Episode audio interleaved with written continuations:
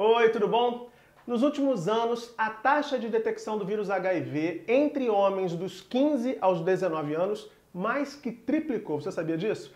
Na faixa dos homens de 60 anos, também cresceu bastante a detecção do HIV. Por isso, quem chega junto para falar desse assunto com a gente hoje é o Francisco Dantas, que é diretor de eventos da Impulse Rio. Francisco, muito obrigado pela presença aqui. Isso, eu que agradeço a oportunidade de estar aqui com você. A gente vai poder apresentar bastante o trabalho da Impulse Rio ao longo desse papo. Mas já vou pedir para você deixar o seu like aqui no vídeo e compartilhar, curtir e deixar seus comentários aqui também. A sua opinião sempre é bastante importante para a gente.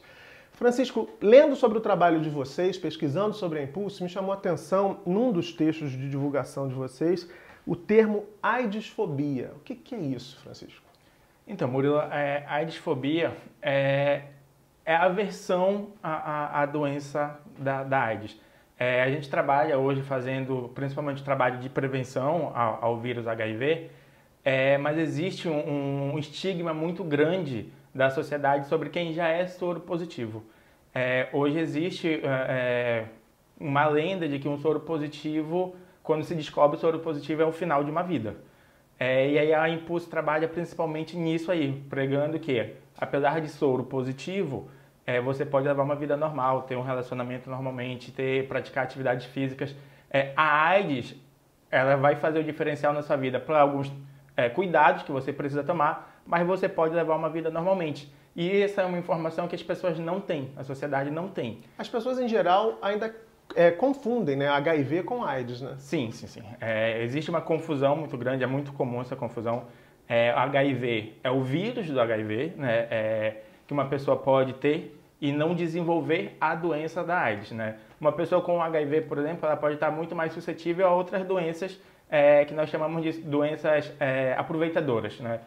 O, o vírus da HIV pode baixar a sua imunidade e você está muito mais suscetível a uma gripe, a uma tuberculose, por exemplo, não necessariamente desenvolver a AIDS.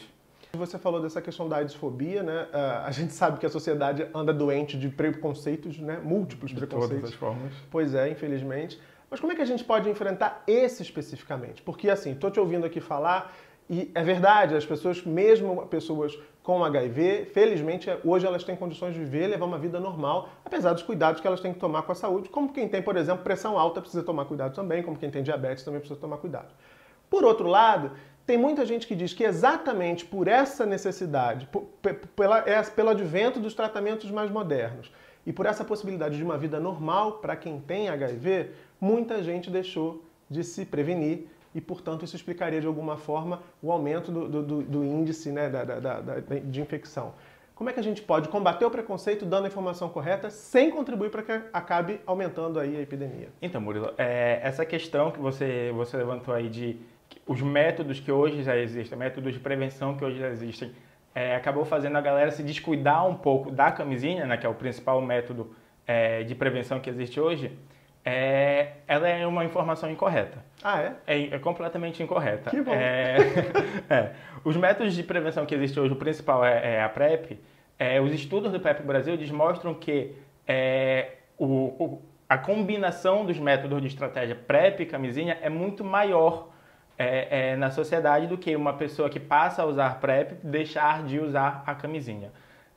e isso implica em vários outros fatores. A partir do momento que a pessoa une esses dois métodos, é, os estudos do, do, do, Instituto, eles mostram que essa pessoa passa a ter um, uma preocupação muito maior com o seu ciclo social, com o seu envolvimento em outras doenças, passa a se prevenir e se cuidar de muitos outros fatores.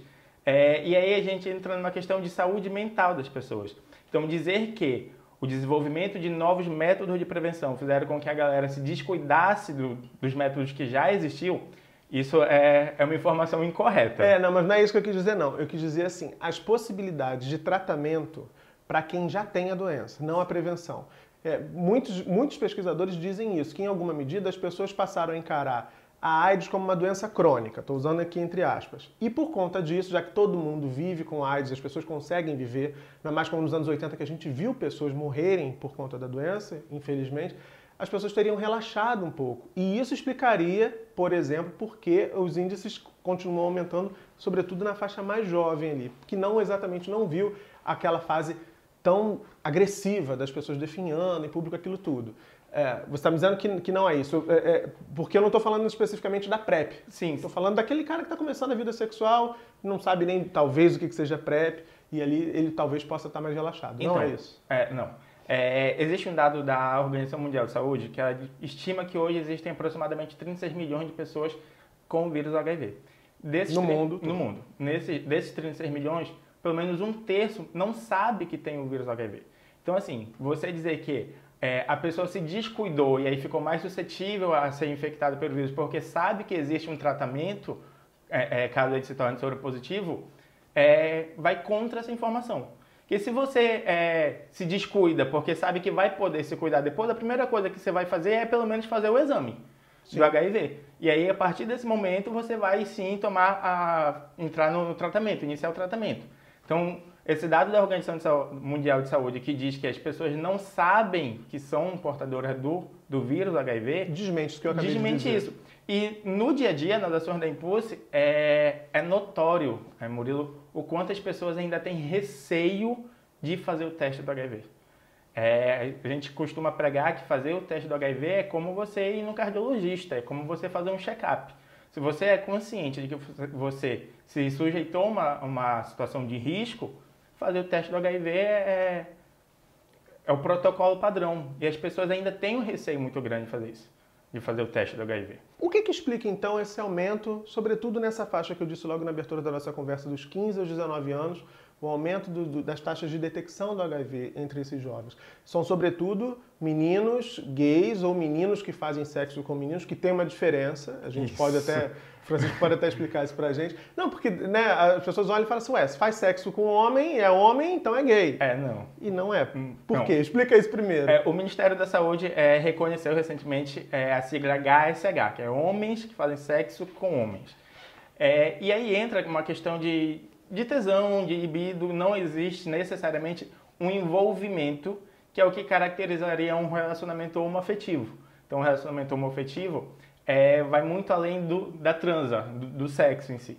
Então, quando se restringe ao ato sexual, são homens que fazem sexo com homens. Certo. E aí agora a segunda parte da pergunta que eu te fiz. O que, que explica, então, esse aumento das taxas de detecção da, na meninada entre os 15 e os 19 anos? Então, Murilo, na verdade, hoje a gente é, é, acredita que a principal causa é ainda a falta de informação. É, a, a Impulse tenta agir de, de, de, várias formas, e aí nós já nos deparamos com situações de, de, de, jovens de 14, 15 anos que quando nós estivemos lá falando de camisinha, falando de, de, de camisinha tanto masculina quanto feminina, se, se espantaram. E aí, é, é, pra gente que trabalha com isso, é, é um susto muito grande, porque Camisinha hoje é distribuída no posto de saúde. Você tem informação a respeito da camisinha circulando. É, mas ainda assim existem pessoas que, que não têm essa informação. E existe um outro fator também, que são aquelas pessoas que têm essa informação, é, mas que optam, a, a, verdade é essa, que acabam botando a sua vida em risco por fazer a opção de transar sem a camisinha. É, e aí, quer dizer, lutar contra isso se torna até mais difícil, né? Porque essa pessoa está, em tese, pelo menos ela está consciente que está fazendo uma escolha ali. Muito mais difícil. É... O, o, trabalho da imposto, a gente costuma dizer que é deixar a pessoa consciente. É, eu não vou dizer para você que você obrigatoriamente tem que fazer sexo com camisinha. Eu vou dizer para você que se você não usar camisinha, você está sujeito a, a adquirir a, a, infecção, né? O, o HIV. Se você optar em não usar camisinha por uma questão pessoal sua, ok, procura outro método de prevenção, procura PrEP. Se você é, é, transa sem camisinha e não usa PrEP, existe a PEP, né, que é uma profilaxia que você usa quando você se realmente sujeitou a uma situação de risco. É, e aí a gente dá a informação né, e torce para que a pessoa tá, saia dali consciente do risco que ela está assumindo. A gente vai discutir um pouco mais esses métodos, esses métodos mais recentes, e eu acho que certamente para a sociedade de forma geral, eles ainda se parecem muito obscuros, ainda não tem informação suficiente para deixar todo mundo por dentro do que significa as siglas, né? PrEP, é, PEP, enfim, mas a gente discute mais um pouquinho para frente. Por outro lado, também, nessa faixa ainda dos 15 aos 19 anos, é, eu lembro de uma discussão bastante forte sobre a eficácia de campanhas, né? A gente vive num país em que a lógica é, é, era meio esquisita, parecia que todo mundo só transava no carnaval, porque só tinha campanha para falar de camisinha hum. nas vésperas do carnaval. Hoje em dia, o que, que você, na Impulse, as, as outras pessoas, outras instituições com quem você dialoga, tem preconizado nesse sentido da conscientização? Como é que a gente, qual é a abordagem mais eficaz para você falar com um moleque de 15, de 16, 17, 19 anos, que ele sim, é importante que ele use camisinha? Murilo, a gente tem uma, uma certa assertividade e receptividade na abordagem da Impulse, porque hoje a Impulse é composta por homens, gays, é, e que colocam a cara, assim. Então, é, eu costumo dizer que é muito mais fácil você ouvir a informação de mim que estou no mesmo nível, que tenho os mesmos hábitos que você, do que quando eu era adolescente e ouvia da minha mãe, por exemplo. Então, essa questão da receptividade a gente busca trabalhar muito. Então a Impulse hoje ela vai em boates, ela vai em, em escolas, ela promove palestras, tenta abordagem de todas as formas possíveis é, para disseminar ao máximo a informação da prevenção.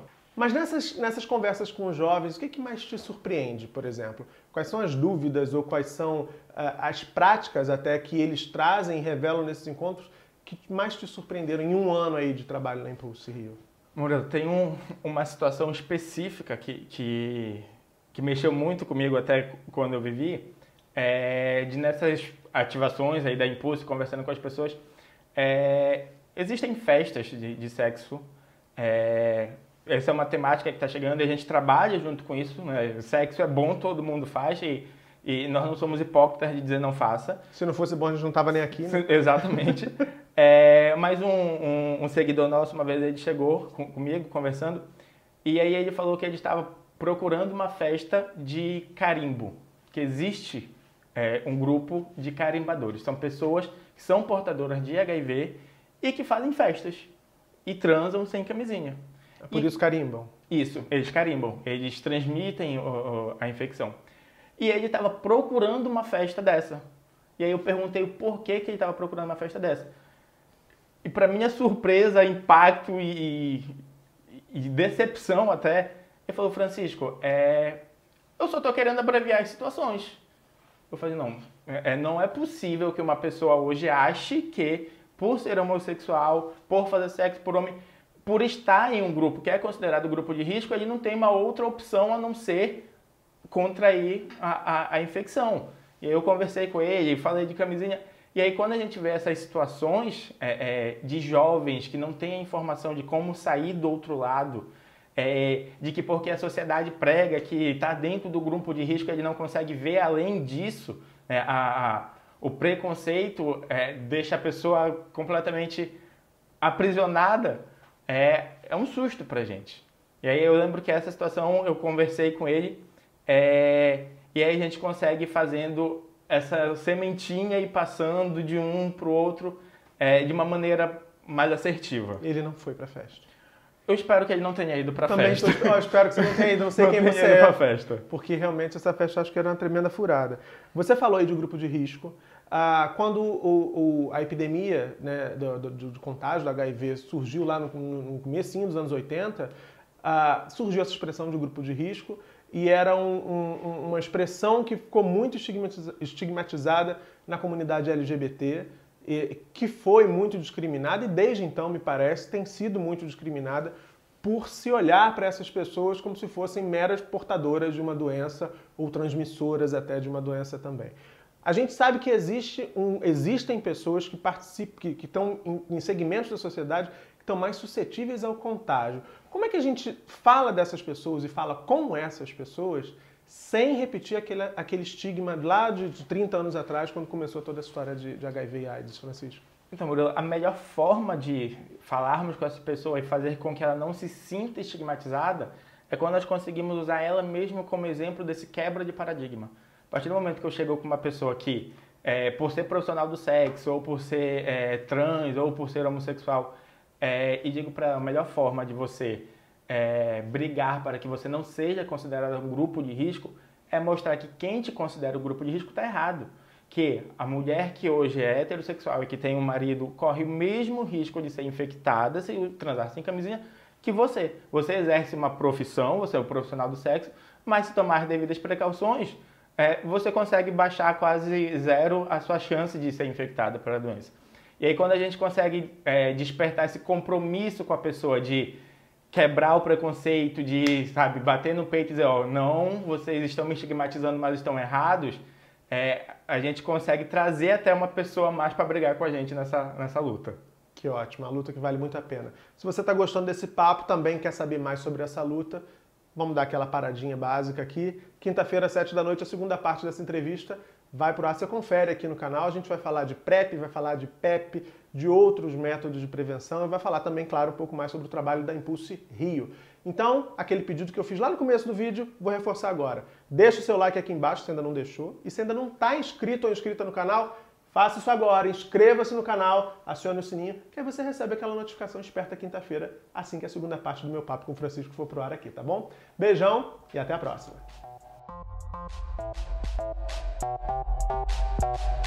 you